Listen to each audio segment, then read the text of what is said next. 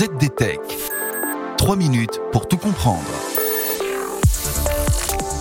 Bonjour à tous et bienvenue dans le ZDTech, le podcast quotidien de la rédaction de ZDNet. Je suis Guillaume Serriès et aujourd'hui, je vous explique pourquoi avec HoloLens, Microsoft se fracasse sur le plafond de verre du métavers. C'était pourtant bien parti. Il y a sept ans, Microsoft avait senti le vent de la réalité virtuelle se lever, et ce bien avant que le terme même de métavers ne devienne à la mode. Nous avions la possibilité de nous approprier ce marché, regrette même aujourd'hui Alex Kipman, l'ingénieur de Microsoft à l'origine de ces lunettes connectées extraordinaires, et qui a quitté ses fonctions en juin dernier. Mais à date, malgré deux versions du produit et trois prototypes, la place de Microsoft dans l'univers du métaverse est toute petite. Son concurrent Meta est le premier fournisseur de casques de réalité virtuelle depuis des mois, avec un best-seller, les casques Quest.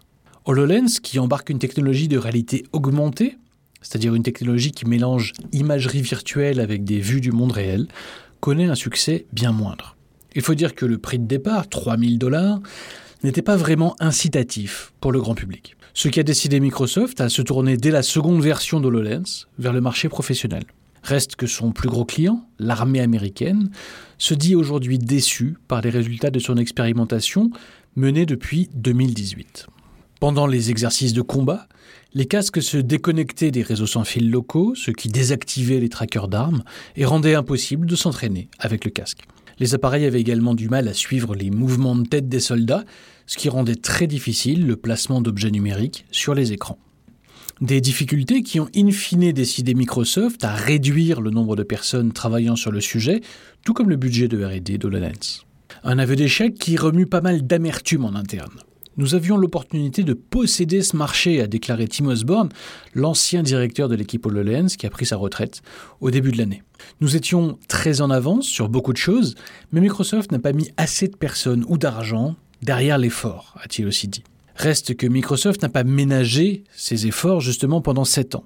La construction des casques et du logiciel pour les faire fonctionner s'est avérée beaucoup plus difficile que prévu, selon des employés de la société, interviewés par le Wall Street Journal.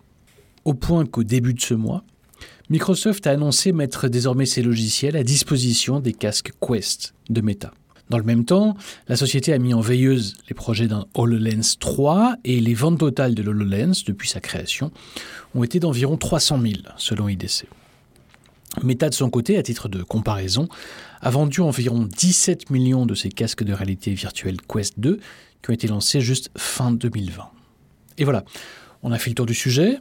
Pour en savoir plus, rendez-vous sur zdnet.fr et retrouvez tous les jours un nouvel épisode du ZDTech sur vos plateformes de podcast préférées. ZDTech.